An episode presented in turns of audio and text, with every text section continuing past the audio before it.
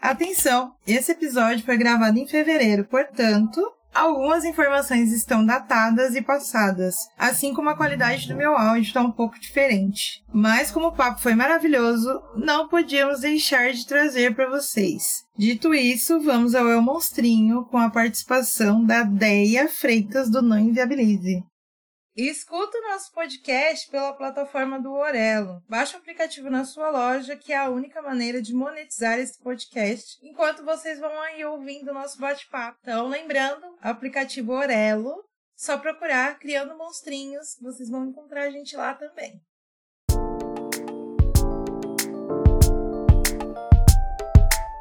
Oi, aqui é a Isis. E a Fernanda. E nós somos do podcast Criando Monstrinhos onde falamos sobre as delícias e os desafios de criar adolescentes.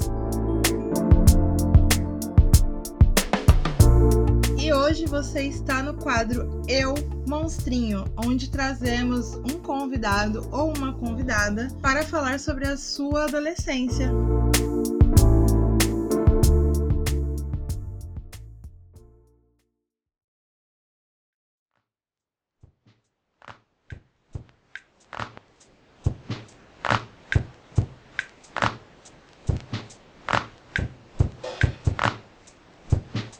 Participação mais do que especial da Deia do podcast Não Inviabilize.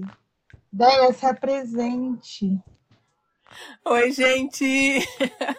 Estou muito feliz de estar aqui com vocês hoje. Eu acho que a felicidade é mais nossa, né? Porque esse, esse namoro, esse flerte aqui, ele demorou muito para acontecer, gente. Vocês não têm ideia.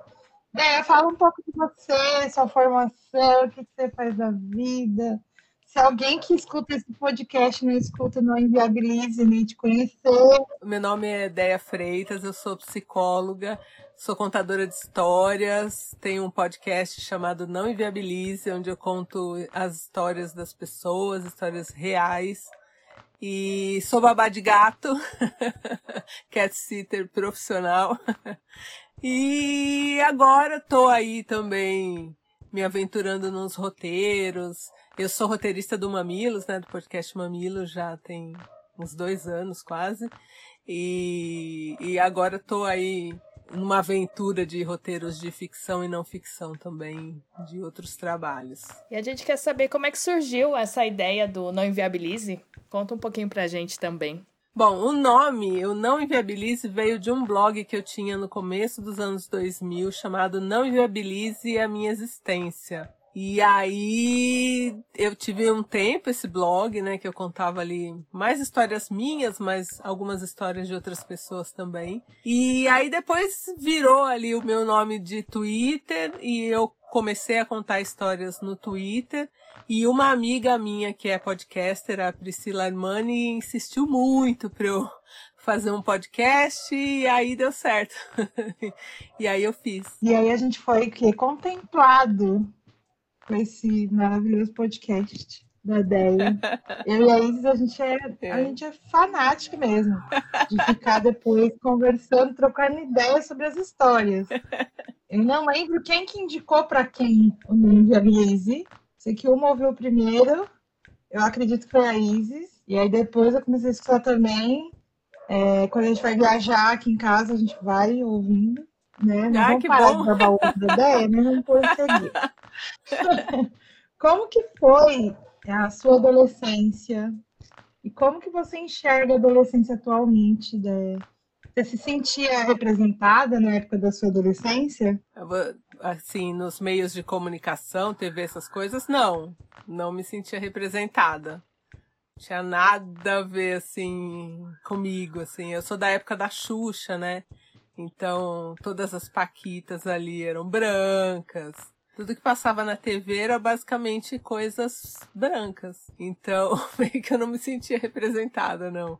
Hoje em dia, assim, pensando na adolescência atual, você acha que melhorou muito ou continua a mesma coisa, assim? Ah, não, eu acho que melhorou bastante. Hoje em dia tem malhação, tem, tem mais coisa, né? Tem internet, tem seriados. Eu acho que tem, assim, até uma re representatividade maior, né? Na minha época não tinha nada, era TV aberta e só. Tinha muita coisa. É, a gente vê muito disso, tanto para mim quanto para Fernando. A gente fala que o, a, os adolescentes hoje estão mais representados, né? Na, nas mídias no geral. E a parte de maternidade, o que é maternidade para você? Olha, eu nunca tive o desejo de ser mãe. Eu gosto muito de crianças, mas eu nunca quis ser mãe, né? Então eu tenho uma relação com a maternidade assim, mais uh, cuidando às vezes de filhos de amigas ou estando ali, né, em volta da, das crianças das, das minhas amigas, mas eu nunca quis ter filho não. O que, que você acha das crianças e dos adolescentes nos espaços assim, que você frequenta? Eu acho que tem que ocupar. É, uma, é até uma coisa que eu falo muito no Twitter. Às vezes eu posto isso e o pessoal fica meio bravo lá. Eu acho que tem que ocupar tudo. Tem que ocupar restaurante, né? Não é porque eu não tenho filho que eu tô ali num restaurante que eu vou me incomodar com uma criança que tá ali que, e vai pular e vai dar uns gritinhos e vai correr. Faz parte da vida. Eu acho que tem que ser. Eu tenho uma sorte que onde eu tô, eu tenho cabelo comprido, as crianças gostam de grudar no meu cabelo. E é sempre um evento. Então a única coisa que eu faço assim quando eu vejo que tem algum bebezinho por perto é meio que dar uma prendida no cabelo. Às vezes não adianta, eles grudam mesmo assim. Mas é o máximo assim de intervenção que eu, que eu fico meio esperta. Mas eu adoro, acho que tem que ter, acho que tem que ter sessão de cinema mesmo. E tem as crianças têm que ocupar tudo. Esse mundo é das crianças, né? Eu sou muito dessas, assim, que acha que o futuro é das crianças. Elas que vão melhorar, porque do jeito que a gente está agora, não tem, não tem como. A gente tem que acreditar aí na próxima geração, porque tá osso, né? Tá bem complicado. E o que, que você pensa dos influencers no geral, assim, que estão influenciando as crianças, os adolescentes? Você acha válido, não acha? Como é que é?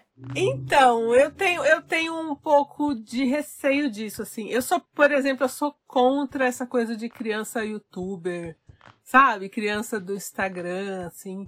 Porque eu acho que gera uma pressão na criança. Não sei como vai crescer, sabe? Essa, essa criança. Mas eu não sou mãe, não sou pai. Então eu também não, não acho que eu tenho que ficar falando, sabe?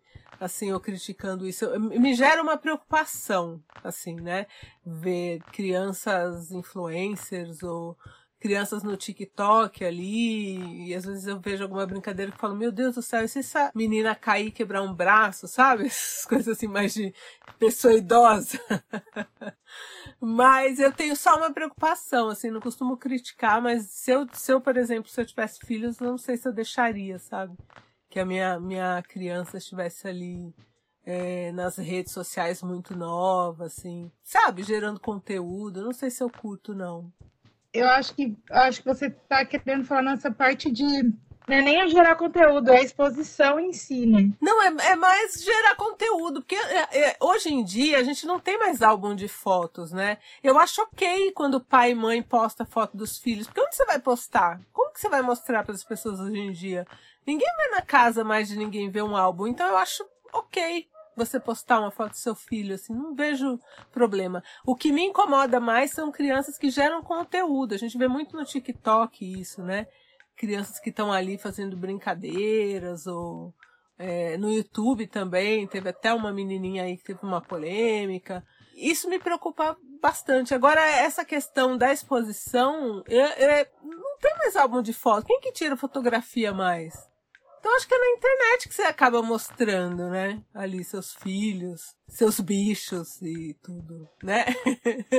eu acho que eu sou tão velha, é que você falou de coisa de gente velha, né? Eu dificilmente eu posto foto do meu filho e dos meus gatos. É um negócio muito louco, mas apesar de eu ter aí 10 anos, mais de 10 anos que eu tô na internet, eu sempre evitei fotos do Arthur. Não me pergunta por quê, não tenho uma justificativa assim que eu posso falar, não é isso. Eu acho que eu sempre tive medo mesmo da exposição. Ah, é, eu mesmo quando eu, quando eu tinha o blog, né, que eu tinha um blog literário e tal, a gente tinha evento. É, toda vez que alguém pedia para tirar foto comigo, eu meio que colocava o Arthur fora de cena, sabe? Sei, sei. É válido, é um medo válido, assim, uma preocupação válida, né?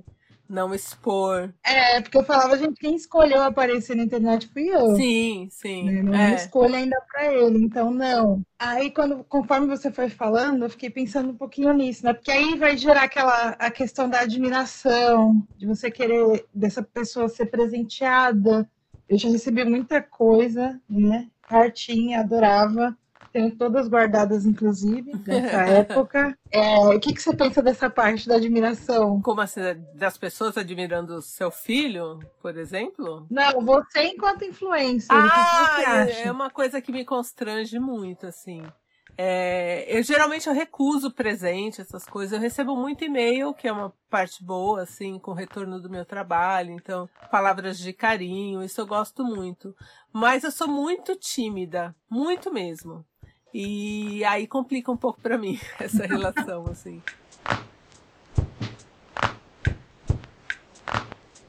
Então, como a proposta desse quadro do Eu Monstrinho é, além da gente conversar um pouquinho sobre a adolescência do nosso convidado e o que o nosso convidado acha né, da adolescência nos tempos atuais, aí, como a especialidade da Deia contar histórias, a gente quis uma história da Deia adolescente. Então, Deia, fica à vontade.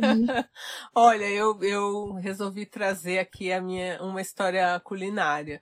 Porque assim, a minha adolescência, ela é marcada, não tem como fugir disso, pela morte dos meus pais, né? Eu perdi meus pais muito cedo. Perdi meu pai com 12 e minha mãe com 16. Então, eu não sabia cozinhar absolutamente nada, eu sou filha única. E aí eu passei a ser tutelada por, por os meus tios, né? Pelos meus tios. E eu quis aprender a cozinhar que eu não sabia nem fritar um ovo, sabia nada. Minha mãe fazia tudo, então não precisava. Então, com 16 anos, eu me inscrevi num curso de culinária do SESI. Eu era a aluna mais nova da minha turma. E foi uma experiência maravilhosa, assim. Eu tava muito ferida, né, emocionalmente. Eu tinha acabado de perder minha mãe. E ali eu encontrei umas senhoras, assim, acolhedoras, uma professora maravilhosa. Eu não sabia realmente fazer nada. E a primeira coisa que eu tive que aprender a fazer lá foi uma. chama cuca que ia maçã e um monte de coisa. E aquilo me gravou de uma maneira que eu falei, jamais, né? Vou conseguir fazer. E aí cada um tinha o seu forninho. Era muito legal, assim.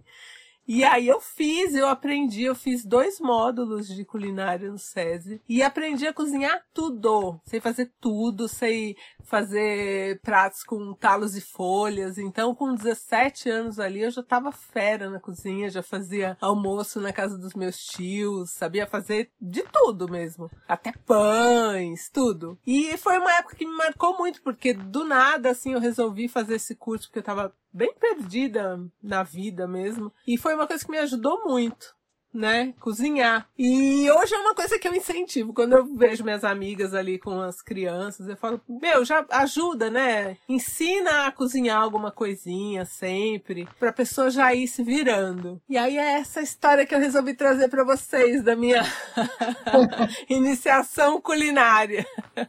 Olha, uma curiosidade, porque assim, a gente não sabia, não fazia ideia do que você ia falar. A gente tem uma coisa muito comum, porque eu também perdi a minha mãe na adolescência. O meu pai Olha. já não morava mais com a gente e a minha mãe faleceu quando eu tinha 14 anos. E eu passei pelo mesmo problema. Sim. A minha mãe não queria que eu cozinhasse, não queria que eu fizesse nada. Exato. É, a gente não chegava perto do fogão, né? Acho que era uma coisa das mães da época também, assim, né? É, No passado elas não deixavam. é. Tinha alguns gatilhos para minha mãe que fazia com que ela não quisesse que eu cozinhasse. Então, quando a, quando a minha mãe faleceu, né, tive que começar a aprender a fazer. E em paralelo a isso, é que você falou, né, incentiva a fazer e tal. O Arthur tem 14 anos agora, a mesma idade que eu tinha quando a minha mãe faleceu. O Arthur cozinha infinitamente melhor do que eu, assim. Ele faz tudo, bolo, doce, comida, Olha, tá vendo? ele é maravilhoso, assim. É, ele começou a ter a atitude de querer aprender. A gente foi ajudando, ajudando, incentivando. E eu achei muito legal você trazer isso, porque às vezes é uma questão de sobrevivência mesmo. Não é só para tipo, ai, vou ficar aqui falando que meu filho é incrível porque ele cozinha. Então fazer mais que obrigação. Exato. Se ele come, né, ele tem exato. que saber cozinhar. É uma questão de sobrevivência mesmo. Ficava, eu ficava pensando muito nisso, de, de acontecesse alguma coisa comigo e ele não sabe se virar. Não, exato, não, é sobrevivência mesmo. É, eu acho que traz uma responsabilidade muito grande para eles. A Vivi também começou a cozinhar agora, que a gente mudou para um apartamento. Antes também minha mãe fazia tudo, eu também não deixava ela mexer muito no fogão. E aí ela faz mais doce, assim, bolo, esse tipo de coisa.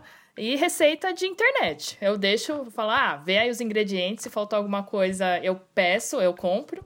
E aí ela faz e se dá muito bem na cozinha. Mas assim, mais bolo, as coisas mais fáceis. Mas é incentivo também para nem aprender a fazer um miojo para poder saber alguma coisa. É, e, e outra coisa, você aprende ali uma responsabilidade com fogo, com gás, coisas que eu nem imaginava. Você vê o fogão ali, você não faz nada, você sabe que sai fogo, mas tô nem aí, né? Mas ali no curso eu aprendi essas coisas, assim, uma responsabilidade de você tá fazendo a comida. Você não vai sair para brincar, você não vai sair para conversar com as amigas, você tá ali, né? Responsável por aquilo. Então, além, né, de, de, de aprender a cozinhar mesmo, eu aprendi outros valores, assim, outras coisas que é, que talvez um pouco mais para frente, se minha mãe tivesse viva, ela ia me ensinar. E eu acabei aprendendo num, num curso, assim, foi muito bom para mim, assim, as pessoas eram muito acolhedoras. E era muito inusitado, porque, né, eu era menor, eu tive que pegar uma autorização para poder fazer o curso, porque o curso parece que tinha que ter 18, tinha uma coisa assim. E aí deu tudo certo, assim, foi muito bom. E hoje em dia é uma coisa que eu incentivo muito, assim, ah, a criança quer cozinhar, já vai deixando ela ver ali, já vai ensinando fala também dos perigos, né, de mexer no fogão. Eu acho que é uma relação muito bacana, assim, para pais e filhos, né? Essa coisa de cozinhar, de estar ali na cozinha junto. Acho muito bom. Agora, para quem não sabe, todas aqui criamos gatinhos. Sim. É. Eu tenho seis. Então, uma história de gatinhos. A ideia é cat, cat sitter que fala? É, cat sitter que fala. Muitas histórias de gato, além dos gatos que ela tem. É. Eu vou contar uma história da minha profissão aí paralela de cat sitter. É, eu comecei como cat sitter numa época que eu tava muito mal de grana e tem a, a minha amiga Lu Pinheiro, que ela tem um site sobre isso chamada Louca dos gatos e ela já fazia cat sitter. E aí ela falou, Deia, tem uns gatos aqui que eu não vou conseguir atender, umas casas que eu não vou conseguir ir, vamos junto, né? Vamos fazer junto isso. E aí eu comecei a fazer essas casas. Então, assim, eu tinha, eu sabia, né, o que são os cuidados de um, de um gato, porque eu sou protetora de animais, mas tinha algumas regras, algumas coisas, né, porque você tá ali dentro da casa de uma pessoa que você não conhece, que você tem que cumprir. Então, a Lu me passou tudo e lá fui eu para casa. Era uma casa ali na, na Augusta, um apartamento enorme. E que eu cheguei lá, a casa, eles tinham dado uma festa no dia anterior. Pensa numa casa bagunçada, cheia de lixo de festa. Era assim que tava a casa e no meio dessa casa, cheia de lixo assim, de uma festa, tinha dois gatinhos. Aí eu fui, cuidei, troquei a água, coloquei ração, limpei a caixa de areia. Mas a casa, gente, não dava, não tinha condição. Aí eu falei, gente, eu vou começar a arrumar essa casa. E aí, não só cuidei dos gatinhos, comecei a, a recolher o lixo. E aí, no meio das coisas, eu achei, eu nunca, ó, isso foi, isso tem uns cinco anos, acho. Eu nunca tinha visto um pino de cocaína na minha frente. Nunca tinha visto. Eu vi vários pininhos com pó no chão, assim. Eu falei, gente, o que, será isso?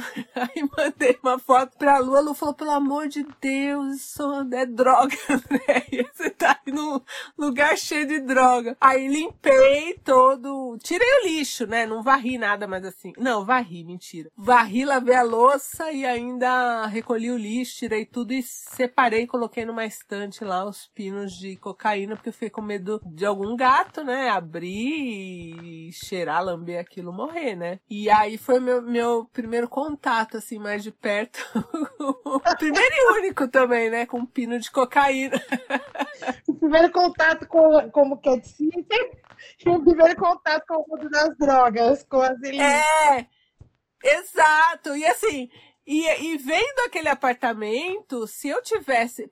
Eu tava numa fase que eu não tinha assim, o dinheiro do bilhete único. Porque se eu tivesse, eu, não, eu ia parar. Sabe quando você fala, meu, pegar isso pela frente todo dia não vai dar. Mas eu não tinha escolha. Então eu falei, não, eu vou deixar esses gatos aqui numa condição bacana, né? E a menina voltou, era uma jovem, sabe essas jovens ricas, assim? E aí depois ela voltou de viagem nem obrigada, falou, né? Tipo, eu cuidei dos gatos, arrumei toda a casa dela lá, porque tava demais, eu não ia conseguir, sabe? Eu tinha que ir seis dias lá. E aí eu falei, ah, não, não vou aguentar. Então todo dia, primeiro dia eu tirei o grosso, aí nos outros dias eu fui fazendo uma coisinha ou outra, assim. Bem diarista mesmo, faxina, total diarista. E aí, assim, sei lá, ela podia ter falado uma obrigada, né? Mas não falou não falou nada. Aí ela também teve a, o contato com as pessoas ingratas, né? Tipo, muito é. A ingratidão do ser humano ela não tem limites. É, mas foi uma das casas que mais me impactou, assim, já tive outras outras, outros eventos, assim, bizarros, mas essa foi uma das mais, assim. Outros eventos é ótimo. É, não, eu, deixa eu contar mais uma. Eu já fui numa casa que eu tinha que cuidar dos gatos, mas o avô da moça tava lá. Tá, o, o avô dela tava lá. Então eu chegava, ele tava lá deitado, assim, numa poltrona no sofá. E ele ficava de cueca, só que com a cueca larga. Então aí eu vi o saquinho dele, assim, murcho, sabe? e às vezes o gato passava e dava um tapa, assim, no saquinho do velho. E aí às vezes eu falava, gente, esse senhor aqui, toda vez que eu chego ele tá aqui. Aí às vezes eu dava uma cutucadinha, você tá vivo, né?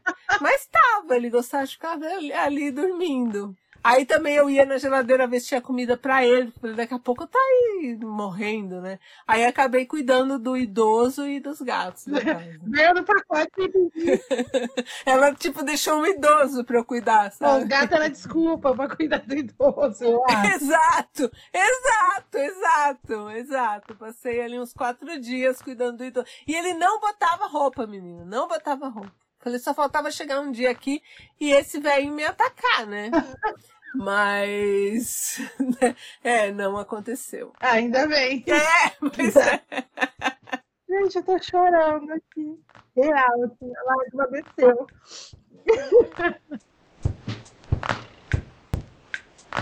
Daí, pensando assim nesse vasto mundo da internet, você tem uma indicação monstra, tipo algum conteúdo que você acha que todo mundo deveria consumir? Algum Instagram, algum podcast? Olha, que todo mundo deveria consumir, acho que eu tenho. Eu tenho dois. Um é um podcast chamado Sexo Explícito, que é da minha amiga Priscila Armani, que ela traz ali temas assim. É, e, e profissionais da área da saúde para falar é, sobre temas mais polêmicos, assim, na temática sexo, eu acho uma coisa que tem muito tabu, muita coisa que a gente fala, poxa, será? E ali é o lugar da, da Pri discutir com seriedade, trazer profissionais de várias áreas para debater isso. Então, um podcast Sexo Explícito. E o meu editor, eu tenho que falar do podcast dele, que é um podcast sobre cactos e suculentas, gente. sobre plantinhas, é. E é uma coisa assim, você não espera. Você fala, meu, o que, que esse cara vai falar de cactos e suculentas? E é muito gostoso de ouvir, assim, sabe? De passar o tempo ouvindo. Então eu quero deixar esses dois podcasts aí de indicação: Sexo Explícito, da Priscila Armani, e Cactos e Suculentas, do Léo Mogli. O Sexo Explícito eu já escutei. Cactos e Suculentas, minha mãe gosta muito de plantas. eu acho que vai ser bem legal escutar. Ai, Léo, já vai ganhar duas ouvintes. Vai, vocês vão gostar. Ele é muito engraçado e ele fala com uma seriedade, ele tem um amor por aqueles cactos e aquelas suculentas.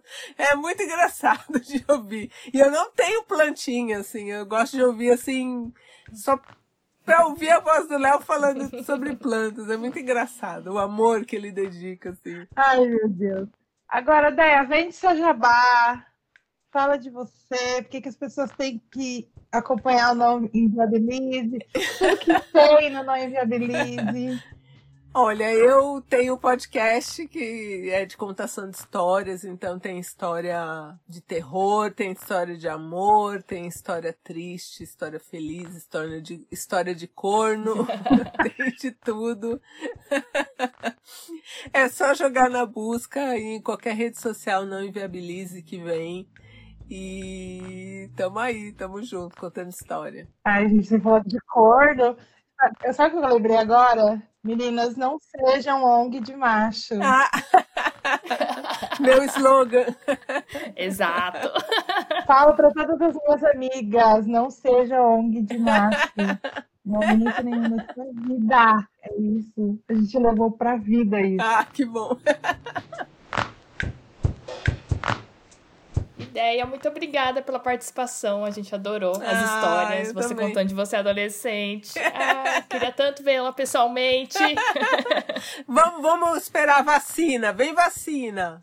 É, vem vacina. Porque a gente faz tudo aniversário próximo que a gente descobriu Exato, aí. Exato, é. Então a gente tem que comemorar todo mundo junto. É. Vamos fazer uma festa conjunta. Se não for em 2021, 2022 que se prepare. Ai, tomara, gente, né? Que não fique para 2023, 2024, porque já tá demais. Né? Não, pelo amor de Deus. É, desse ano vai dar tudo certo, todo mundo vai virar jacarô até dezembro. É isso. seria...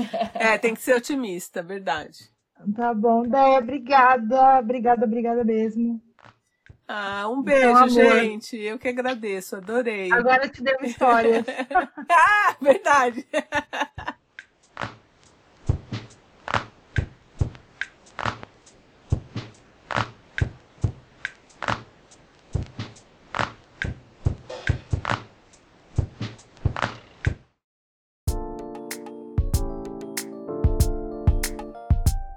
Agora, conta pra nós quem você gostaria de ver aqui no Eu Monstrinho.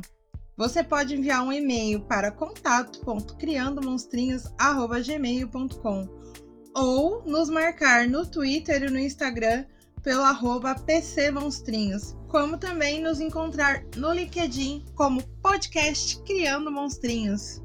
Toda segunda, um episódio monstro às 20 horas. Um beijo e um abraço das mães monstras Isis e Fernanda.